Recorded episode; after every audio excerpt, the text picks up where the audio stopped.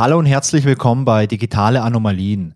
Mein Name ist Wolfgang Schoch und in diesem Podcast erzähle ich Geschichten von Computern und Katastrophen und von allem, was irgendwo dazwischen stattfindet. Hier geht es um die wunderbare Welt der Technik und um all die Geschichten von Fehlern und vom Scheitern. In der heutigen Folge Nummer 26 geht es um den ersten Computerwurm der Welt, der Ende der 1980er Jahre das noch junge Internet heimsuchte. Wie sah denn dieses Internet damals aus? Wenn man über das Internet spricht, muss man dran denken, dass das Internet erst 1969 am Entstehen war. Denn am 29. Oktober 1969 wurde das ARPANET angeschaltet. Das ARPANET, das war quasi der Vorläufer von unserem heutigen Internet.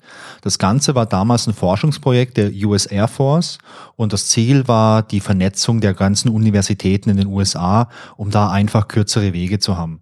Denn äh, die bisherige Vernetzung, die sah so aus, dass man eben Daten per Post verschickte und ähm, ja, das dauert einfach super lang und es war oft auch hinderlich, wenn man einfach mal Forschungsergebnisse austauschen wollte oder mal eine Meinung von den anderen Forschungskollegen ähm, bekommen wollte.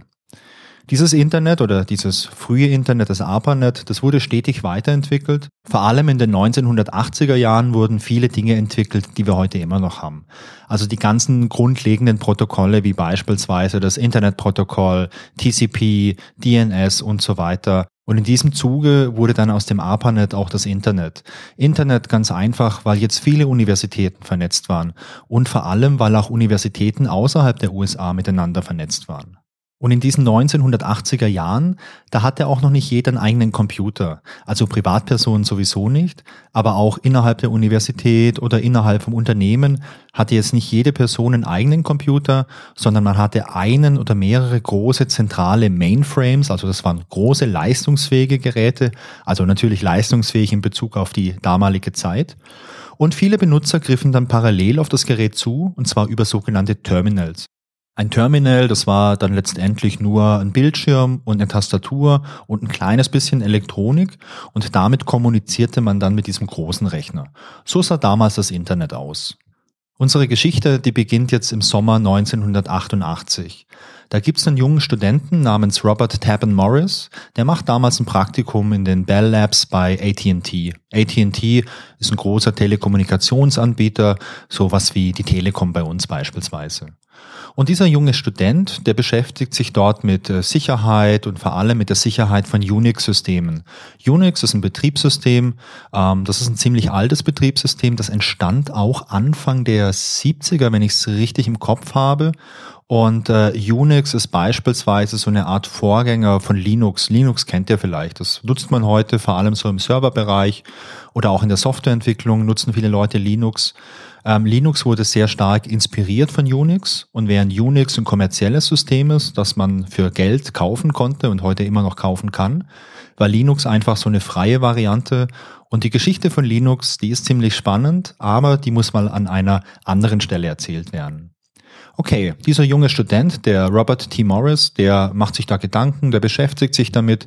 Übrigens ist er damals äh, 23 Jahre alt und er hat gerade seinen Bachelor in Informatik in Harvard gemacht und äh, studiert momentan an der Cornell University und möchte da eben seinen Master in Informatik machen. Wie gesagt, der beschäftigt sich mit Sicherheit und mit diesem Unix-System und da kommen so ein paar Fragen bei ihm auf.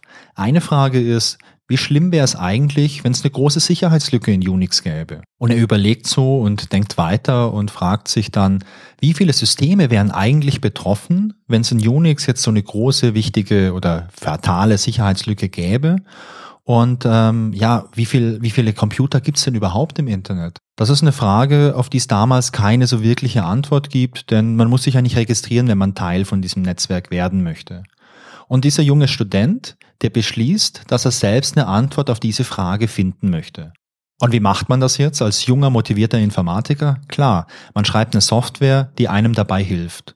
Und Robert T. Morris setzt sich hin und über einen längeren Zeitraum von mehreren Wochen schreibt ein kleines Programm, das eben alle Rechner zählen soll, die ins Internet angebunden sind.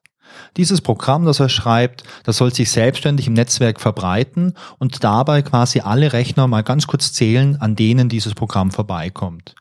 Und ermöglicht werden soll das unter Ausnutzung von verschiedenen bekannten Sicherheitslücken. Ja, und an dieser Stelle fragt man sich jetzt vielleicht schon, war das so wirklich so 100% legal, was dieser Student da machen wollte? Und ohne jetzt allzu viel zu spoilern, nein, so wirklich legal war es nicht, denn Robert T. Morris fragte damals ja nicht um Erlaubnis, ob er das tun darf. Er hat einfach überlegt, wie kann ich's tun? Ja, und dann hat er sich einfach dran gemacht, das zu tun. Und es gab jetzt verschiedene Sicherheitslücken, die Robert T. Morris ausnutzen wollte, damit das Programm, das er geschrieben hatte, Zugriff auf die ganzen Rechner bekam, um sich von dort dann weiter zu verbreiten und diese Rechner zu zählen. Eine Sicherheitslücke, die er nutzte, die befand sich in Finger. Finger, das habt ihr zum einen an der Hand, zum anderen ist das aber auch so ein kleines Tool, das es bei Unix und auch bei Linux gibt. Und das ist auch schon ziemlich alt. Das stammt aus dem Jahr 1977 und das ist ein kleines Tool, mit dem man Benutzerdaten in einem Netzwerk abfragen kann. Stellt euch nochmal dieses Szenario vor, dass man diesen großen Mainframe hat und viele Terminals, die da angebunden sind. Man hat viele Leute, die gleichzeitig mit dem Gerät arbeiten können. Und jetzt möchte ich beispielsweise eine Information über eine Benutzerin, über einen Benutzer haben. Heute habe ich da ganz coole grafische Tools, wo ich vielleicht suchen kann, so eine Art Adressbuch oder irgendwas. Aber im Jahr 1977, da war alles textbasiert und äh, da gab es halt noch kein cooles grafisches Tool. Und Finger war dann ja so eine erste Version von so einer Software, mit der man solche Benutzerdaten bekommen konnte. Und in diesem Tool da war damals ein bekannter Bug drin. Und zwar ein sogenannter Buffer Overflow Bug.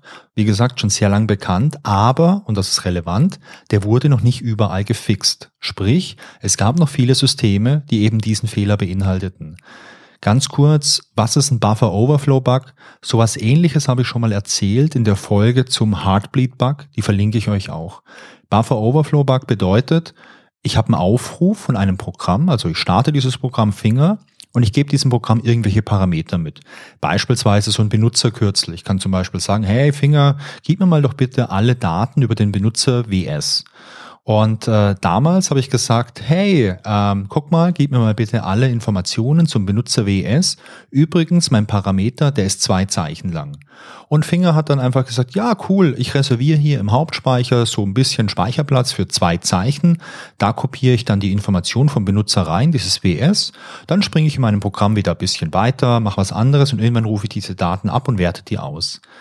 Jetzt war hier der Fehler, dass dieser Parameter, diese Parameterlänge nicht überprüft wurde. Und dadurch konnte man sagen, hey, äh, mein Parameter hat eine Länge von zwei, ich schreibe jetzt aber nicht WS rein, sondern extrem viele Daten. Und mit diesen Daten wurden dann äh, Teile des Programms im Hauptspeicher überschrieben. Und das klingt ein bisschen kompliziert vielleicht, aber was ist passiert? Man hat eben ganz viel äh, Text übergeben als Parameter, viel mehr als man dem Programm gesagt hat. Und man hat sich dabei genau überlegt, was für eine Art von Text übergebe ich da. Also nicht nur irgendwie was Sinnloses, sondern Programminstruktionen. Und man wusste dann, an welche Stelle des Hauptspeichers das dann hingeschrieben wird. Und dadurch konnte man quasi den künftigen Verlauf von diesem Programmfluss einfach ja abändern, manipulieren und Zugriff auf ein fremdes System bekommen. Und dadurch äh, kann ich halt eigenen Code einschleusen, eigene Instruktionen und äh, das ist halt eine eklatante Sicherheitslücke.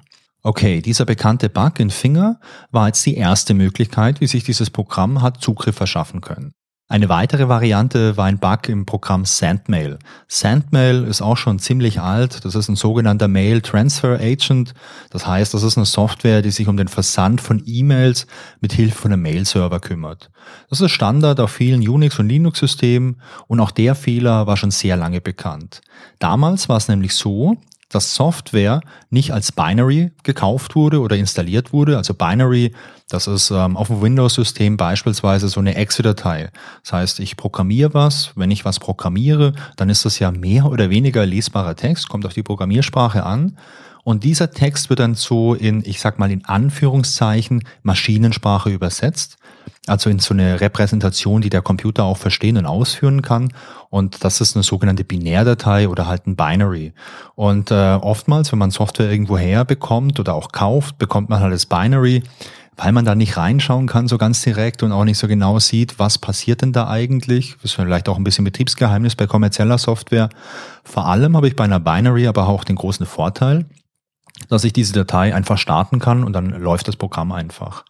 Früher bei Unix und auch viel bei so Linux-Systemen war es aber so, dass ich den Quellcode bekommen habe und den musste ich erstmal übersetzen in diese Maschinensprache. Und diesen Prozess, dieses Übersetzen, das nennt man auch Kompilieren.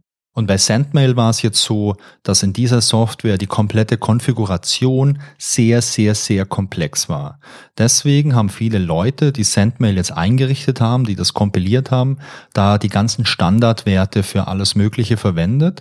Und ein Standardwert bei Sendmail war damals, dass das Debug Flag aktiv ist. Flag ist ein Schalter. Da habe ich auch in der Folge über äh, Nightmare on Wall Street, das war glaube ich die erste Folge, ähm, da habe ich auch ein bisschen was drüber erzählt. Es sind einfach so Schalter, wo man im Programm Zustände ein- oder ausschalten kann. Und Debug ist halt ähm, quasi so eine Art Wartungsmodus, wenn ich auf der Fehlersuche bin. Und der war standardmäßig angeschaltet, wenn man damals Sendmail kompiliert hat. Was bedeutete das? Wenn dieser Debug-Modus an war, dann bewirkte das, dass manche E-Mails nicht jetzt nur als E-Mail interpretiert wurden, sondern als Befehl. Das heißt, wenn ich eine entsprechende E-Mail geschickt habe und in dieser E-Mail waren bestimmte Zeichenketten vorhanden, dann wurden die einfach als Befehl ausgeführt. Und naja, ich habe es vorhin schon gesagt, wenn ich jetzt bei einem äh, System irgendwie bewirken kann, dass Daten, die ich rüberschicke, als Befehl interpretiert werden, dann habe ich halt auch Zugriff auf so ein System. Okay, das war die zweite Möglichkeit. Die dritte Möglichkeit war eine sogenannte Remote Shell. Eine Shell, das ist einfach eine Eingabeaufforderung. Im Prinzip wie so ein Textfenster, da kann ich was reintippen, ich drücke auf Enter und die Zeile, die ich gerade eingetippt habe, die wird halt als Befehl ausgeführt. Das ist ähm, ja bei jedem bei jedem System gibt sowas. Also bei Windows ist es glaube ich so der Prompt und ja bei Mac oder bei Linux oder Unix-Systemen ist es halt eine Shell. Und eigentlich möchte ich immer Zugriff auf so eine Shell haben, weil dann kann ich Befehle ausführen, Programme starten etc. Die Remote Shell funktioniert jetzt so, dass ich mich auf einem fremden System anmelden kann und dort eben durch so eine Shell Befehle ausführen kann. Die Besonderheit ist aber in diesem Fall gewesen, dass ich dafür erstmal kein Passwort benötige und jetzt nicht sagen muss, hallo fremder Computer, hier ist der Wolfgang und mein Passwort ist abcdefg, sondern dass ich von vornherein sagen kann, hey, fremder Computer, ich kenne dich, ich vertraue dir. Der fremde Computer sagt, ja, ich kenne dich auch, ich vertraue dir auch und da wir uns beide beide vertrauen, äh, ermöglichen wir uns, dass wir uns ohne Passwort einloggen. Dieses Feature, dass man sich so gegenseitig vertraut, das heißt übrigens Trusted Host Feature. Und das Programm von Robert T. Morris hat dann einfach immer auf dem jeweiligen System nachgeschaut. Da gab es eine Datei, in der waren die fremden Systeme alle eingetragen, die man selbst als vertrauenswürdig ansieht. Und äh, da war halt einfach die Überlegung, naja, wenn jetzt da verschiedene Systeme eingetragen sind und das aktuelle System sieht die als vertrauenswürdig an, dann beruht es ja wahrscheinlich auch oder dann beruht es in hoher Wahrscheinlichkeit auf Gegenseitigkeit und dann probiere ich es einfach mal aus, ob ich mich da ohne Passwort anmelden kann und auch das hat oft funktioniert. Und last but not least hatte das Programm noch eine Liste mit rund 400 häufigen Passwörtern, und damit wurde dann einfach versucht, äh, auf alle Benutzeraccounts auf dem jeweiligen Gerät zuzugreifen. Also nochmal als Erinnerung, Mainframe, viele Benutzeraccounts, viele parallele Benutzer und man konnte schauen, welche Benutzeraccounts gibt's, also wie heißen die Benutzer. Äh, die Passwörter, die hatte man natürlich erstmal nicht im Klartext, aber da wurde einfach versucht, mit Hilfe von dieser Passwortliste, mit diesen häufigen 400 Passwörtern, die Passwörter zu knacken und einfach mit Brute Force. Das heißt, da wurde einfach stumpf geschaut, passt das erste, zweite, dritte, vierte, fünfte Passwort und wenn das geklappt hat und man Zugriff auf einen Benutzeraccount bekommen hatte, dann hat das Programm diesen Benutzeraccount, also Benutzername plus das geknackte Passwort verwendet und versucht, sich damit auf anderen Rechnern einzuloggen, denn die Idee war, viele Benutzer nutzen überall das gleiche Passwort. Und mit diesen vier Möglichkeiten, ja, da war das Programm relativ erfolgreich und hat es geschafft, viele, viele andere Rechner ähm, ja, zu infizieren. Übrigens nutzte dieses Programm, das Robert T. Morris geschrieben hatte, auch verschiedene Stealth-Technologien, also Technologien, um sich selbst so ja, zu tarnen. Zum einen änderte es den Prozessnamen in SH. Ähm, Prozessname bedeutet, wenn man ein Programm startet, dann kann man sich immer angucken auf dem Computer, was für Prozesse, also was für Programme laufen denn gerade. Also zum einen können es Programme sein, mit denen ihr gerade arbeitet, so eine Podcast-App oder Textverarbeitung. Zum anderen laufen aber auch im Hintergrund immer super viele Programme. Wenn ihr irgendwie Linux habt, könnt ihr einfach mal bei Top schauen, um die ganzen Prozesse anzugucken. Und äh, auf Windows kannst du einfach mal im Task Manager gucken. Da sind auch immer ganz, ganz, ganz viele Prozesse, die da laufen. Und jeder Prozess hat einen Namen. Und um da ein bisschen unauffällig zu sein, hat eben das Programm diesen Namen geändert in SH. SH steht für Shell. Habe ich vorhin schon erklärt, was eine Shell ist. Das ist was sehr Unauffälliges, denn auf so einem großen Gerät, da läuft immer irgendwo eine Shell. Außerdem gab es noch so ein paar andere Sachen, so temporäre Dateien, die während der Infektion entstanden waren, die wurden automatisch gelöscht, Daten im Hauptspeicher, die wurden rudimentär verschlüsselt und außerdem hat der laufende Prozess regelmäßig so eine Art Tochterprozess gestartet und äh, die Kontrolle an diesen Tochterprozess übergeben, damit der eigentliche Prozess nicht so super lange läuft. Denn so ein Mainframe, der läuft ja im Idealfall viele Tage oder Wochen oder Monate am Stück. Aber wenn es jetzt einen Prozess gibt, also eine Shell, und man irgendwann mal sieht, hey, diese Shell, die läuft ja auch schon ewig und hat schon sehr viel Prozessorzeit konsumiert, dann ist das auch schon auffällig. Also Robert T. Morris, der hat da schon viel drüber nachgedacht und sich genau überlegt, was man so tun könnte, um hier einfach nicht so stark aufzufallen. An der Stelle könnte man sich jetzt auch mal fragen, was ist eigentlich ein Wurm? Also steht ja auch schon im Titel der große Wurm. Ich habe jetzt gerade auch schon mal was von Infektion erzählt. Ähm, vielleicht ist es genau die richtige Stelle, um das mal zu erklären. Ein Wurm, ja, das ist ein Programm, das sich selbstständig repliziert und zwar jetzt nicht unbedingt eine Benutzerinteraktion braucht, also jetzt kein Benutzer unbedingt braucht, der so irgendwie auf eine Excel-Datei draufklickt, damit was startet und äh, sich bei dieser selbstständigen Replikation ähm, auch vermehrt, sprich sich automatisch oder selbstständig auf andere Rechner transferiert. Die Abgrenzung zu so anderen Begriffen wie Trojaner oder Virus, die ist aber jetzt nicht wirklich trennscharf. Und ich glaube, das ist auch nicht wirklich so super wichtig. Vielleicht könnte man sagen, so ein Virus, der möchte vielleicht auch noch Daten zerstören oder so und der Wurm möchte das nicht. Aber wenn man mal so überlegt, was es alles schon gab und wenn man auch so an so aktuelle Dinge denkt, wie es so Ransomware, da könnte man ja auch sagen, ist vielleicht auch ein Virus, die verbreitet sich irgendwie. Insofern, ich würde sagen, Wurm, Virus, das ist alles was ähnliches. Das ist Software, die sich repliziert, die andere Rechner infiziert und äh, die im Idealfall nicht entdeckt werden möchte. Der Wurm, der von Robert T. Morris geschrieben wurde, der bestand aus zwei Teilprogrammen, dem eigentlichen Wurm und einem sogenannten Loader. In der Literatur wird er teilweise auch als Vektor bezeichnet. Wahrscheinlich kommt das von Angriffsvektor. Denn der Wurm, der versuchte jetzt über vier Angriffsvektoren, die ich vorhin beschrieben hatte, Zugriff auf ein fremdes System zu bekommen. Und wenn das klappte, der Wurm also in der Lage war, eigenen Code auf einem fremden System auszuführen, dann wurde erstmal der Quelltext von diesem Loader-Programm übertragen, anschließend auf dem fremden System kompiliert und gestartet. Man verwendete hier den Quelltext einfach damit es unabhängig vom jeweiligen Betriebssystem oder Prozessor war. Denn ein kompiliertes Programm, also ein sogenanntes Binary, das ist immer spezifisch für ein Betriebssystem und einen Prozessortyp. Sowas gibt's beim Mac, da muss man auswählen, ob das jetzt so ein neuer, moderner M1 Mac ist oder ob es ein alter Mac ist. Beim Mac muss ich teilweise auch auswählen, welche Betriebssystemversion ist das. Und bei Linux ist es genauso. Da muss ich auch auswählen, welche Linux-Version ist es, was für einen Prozessor habe ich, da gibt's Unterschiede. Das Coole bei einem Computer oder bei so einem Computerprogramm ist halt, im Idealfall schreibe ich einmal so ein Programm und dieser Compiler übersetzt mir dieses Programm dann in diese Binärform, die halt einfach spezifisch für einen jeweiligen Prozessor und für ähm, Betriebssystem ist oder man kann auch kurz sagen für die Zielplattform. Und äh, das ist ziemlich cool, dass das in diesem Wurm auch schon drin war. Denn dadurch war dieses Programm natürlich viel erfolgreicher. Man musste nicht schauen, hey, was ist das jetzt für ein System, das ich irgendwo infizieren möchte? Es war völlig egal. Der Loader, wenn der dann kompiliert und gestartet war, hat er eine Verbindung zum Host-System geöffnet, also zu diesem System, von dem er äh, losgeschickt wurde. Und dann hat er sich das passende Binary des Wurms runtergeladen.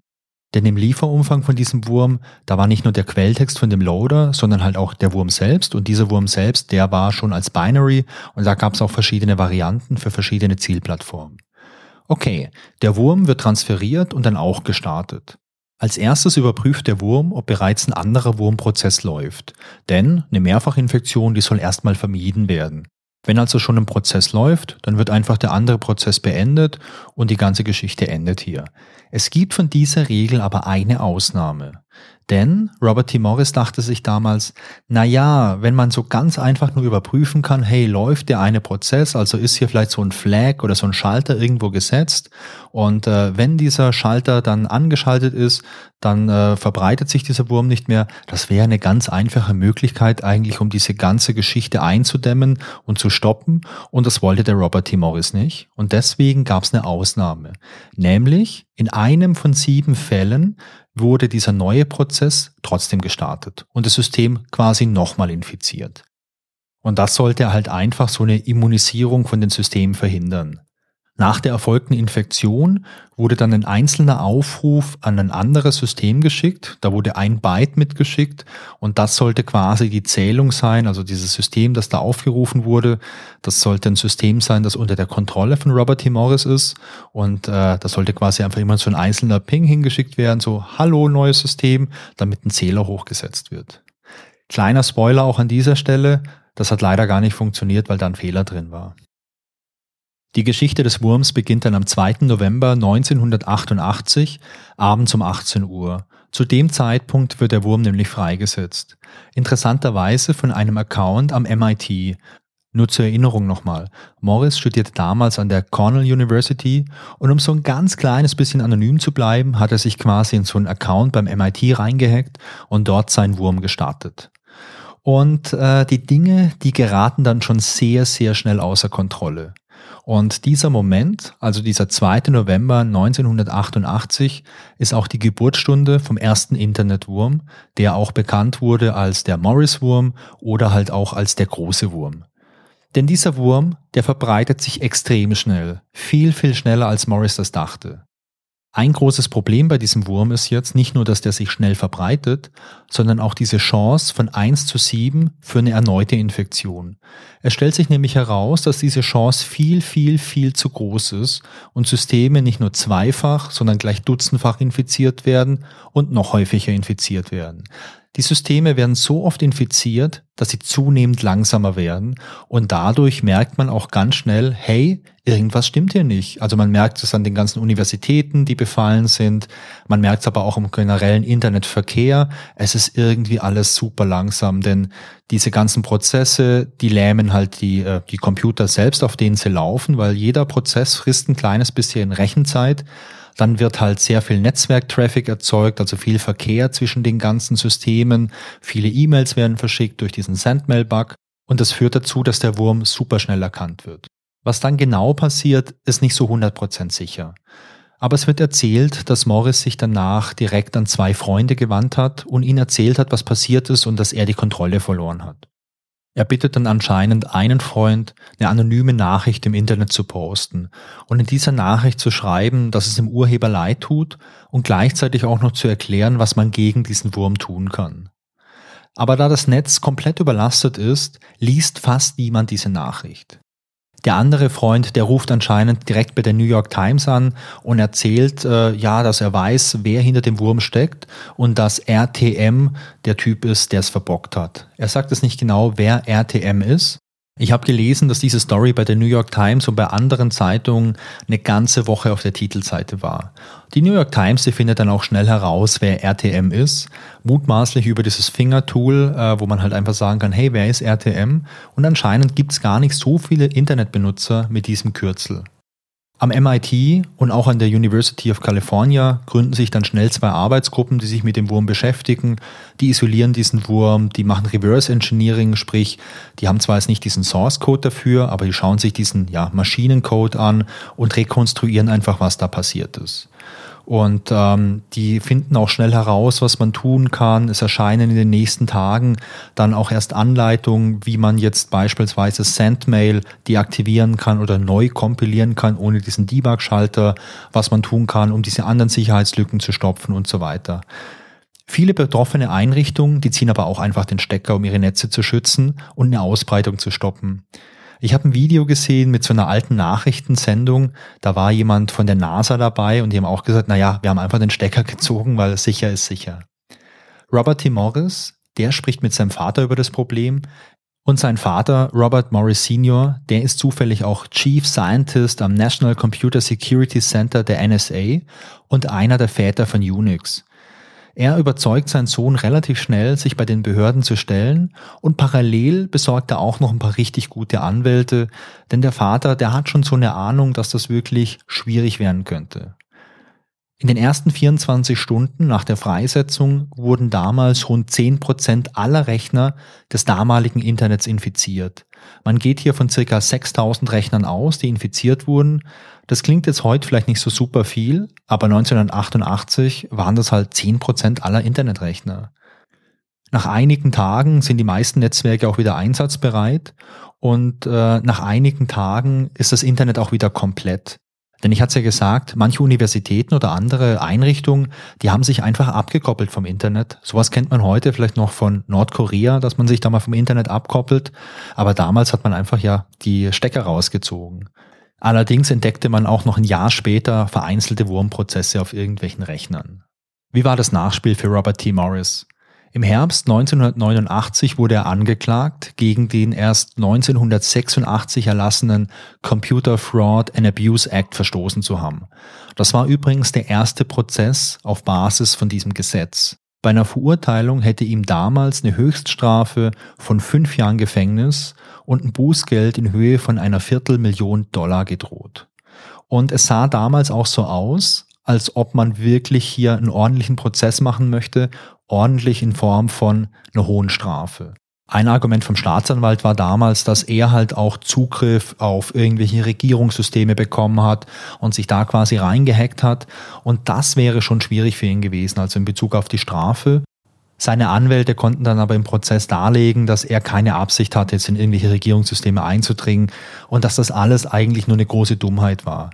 Am Ende wurde er ein Jahr von der Uni ausgeschlossen, er bekam drei Jahre Gefängnis, allerdings auf Bewährung und ein Bußgeld in Höhe von 10.000 Dollar. Außerdem musste er 400 Stunden soziale Arbeit ableisten und Gerichtskosten in Höhe von rund 150.000 Dollar tragen. Die verursachten Kosten, die ließen sich nie so ganz genau festlegen. Es gab viele Schätzungen von unterschiedlichsten Experten und diese Schätzungen, die schwankten zwischen 10 und 100 Millionen Dollar. Also es war schon ein ganz schön großer Schaden, der durch so ein ja, Experiment, sage ich mal, angerichtet wurde. Aber die Sache hatte auch was Gutes. Denn im Nachgang zu der Geschichte gründete sich das erste CERT Center. CERT steht für Computer Emergency Response Team Coordination Center. Auf gut Deutsch sowas wie Computer Sicherheitsereignis und Reaktionsteam. Also ein Team von Spezialisten, die sich um genau solche Notfälle kümmern und dann auch ähm, ja, Koordination betreiben, um den äh, Problemen zu begegnen. Heutzutage gibt es eine ganze Reihe von solchen Centern, unter anderem auch in Deutschland. Robert Tabin Morris, der beendete sein Informatikstudium und er gründete 1995 ein Startup namens WireWeb. Das entwickelte damals Software für Online-Shopping und 95, das war ja inmitten von diesem Dotcom-Boom. Und nur kurze Zeit später, 1998, verkaufte er WireWeb für 49 Millionen Dollar an Yahoo. Das Ganze ging dann, glaube ich, auch in Yahoo Shopping auf. Ja, und danach ging er als Professor ans MIT und dort forschte er im Bereich Betriebssysteme. 2006 gründete er übrigens noch zusammen mit ein paar anderen Leuten das Gründungszentrum Y Combinator. Das kennt man vielleicht auch. Y Combinator hat so ein paar Startups wie beispielsweise Airbnb oder Reddit äh, finanziert und auch unterstützt, als die angefangen haben. Und ein Teil von Y Combinator ist Hacker News, ist auch ziemlich bekannt. Hacker News ist so eine, naja, wie sagt man da, Social News Seite für Hacker und für so Leute, die sich mit Software beschäftigen und so. Und ist auch ziemlich populär. Was ist das Fazit von der Geschichte? Nach dem Prozess sprach Robert T. Morris nie wieder öffentlich über diesen Wurm. Und aus dem Grund ist auch gar nicht abschließend geklärt, was genau seine Motivation war. Er sagte damals, er wollte einfach diese ganzen Rechner zählen und das ist die offizielle Version. Aber natürlich, wie bei jeder Geschichte, die irgendwie spannend oder interessant ist, gibt's viele andere Theorien und ich sage es mit Absicht nicht Verschwörungstheorien, die vielleicht auch eine andere Motivation unterstellen oder nahelegen könnten. So Dinge wie kurz bevor der Wurm gestartet wurde, wurde eine andere Sicherheitslücke noch publiziert und zwar im FTP-Modul, das bei Unix inkludiert war. Und äh, da gab es auch Gerüchte darüber oder die laute Überlegung, ob äh, Morris vielleicht auch diese Sicherheitslücke noch nutzen wollte. Und es gab auch so Dinge wie der Loader, der war ausgelegt, dass er wohl 19 verschiedene Binaries laden konnte. In der Praxis wurden aber nur zwei oder drei verwendet. Und das sind so Hinweise darauf, dass dieses System vielleicht noch gar nicht fertig war, also der Wurm vielleicht noch gar nicht fertig war und aus irgendeinem Grund so eine unfertige Version gestartet wurde. Und ähm, ja, aber ich glaube, jede Geschichte wird spannend dadurch, dass es vielleicht noch so ein paar Kleinigkeiten gibt, wo man ein bisschen drüber nachdenken oder ein bisschen grübeln kann. Spannend finde ich an der Geschichte zum einen, dass das noch junge Internet damals seine Unschuld verlor, denn der Morris-Wurm war der erste große Wurm oder die erste große Bedrohung im öffentlichen Internet. Es gab davor schon mal einen Zwischenfall bei Xerox. Die haben in ihrem internen Netz so Experimente gemacht mit so einem Wurmprogramm, was außer Kontrolle lief, aber das war nur das interne Netz. Und es gab davor auch bei IBM schon mal so einen Zwischenfall im internen Netz mit so einem Wurm. Aber fürs ganze Internet war das das erste Mal. Und es gab damals anscheinend auch noch nicht so ein großes Sicherheitsbewusstsein. Zum einen, da diese 400 Default-Passwörter oder diese 400 häufigen Passwörter anscheinend oft funktioniert haben. Das Problem haben wir ja heute immer noch. Es gibt ja einmal im Jahr so eine Veröffentlichung, was die häufigsten Passwörter sind, die man irgendwo gefunden hat. Und das ist ja immer irgendwie I love you oder Test 1234 oder sowas. Und ähm, auch solche Sachen wie diese ganzen Sicherheitspatches für Sandmail oder für Finger und so weiter, die lange verfügbar waren, aber halt einfach nicht eingespielt wurden. Ähm, das ist halt auch so ein Sicherheitsbewusstsein, das war damals wohl einfach noch nicht so stark. Liegt vielleicht auch daran, dass es noch nicht so große Bedrohungen gab, zumindest keine so großen Bedrohungen, die man halt so parat im Kopf hatte. Und was dazu kommt ist, es herrschte damals eine sehr, sehr starke Monokultur an Systemen, was die Ausbreitung von so einem Wurm erleichterte. Also es gab damals halt nur, weiß nicht, eine Handvoll Unix-Systeme, die stark verbreitet waren. Und heute ist es schon so, dass viele Rechner, die am Internet teilnehmen, und das sind ja nicht nur die Server, die irgendwo stehen, sondern es ist euer Laptop zu Hause, das ist euer Rechner zu Hause oder eure, euer Smartphone oder so, da gibt es schon viele, viele unterschiedliche Geräte und unterschiedliche Plattformen und das macht es schon auch ein bisschen schwerer.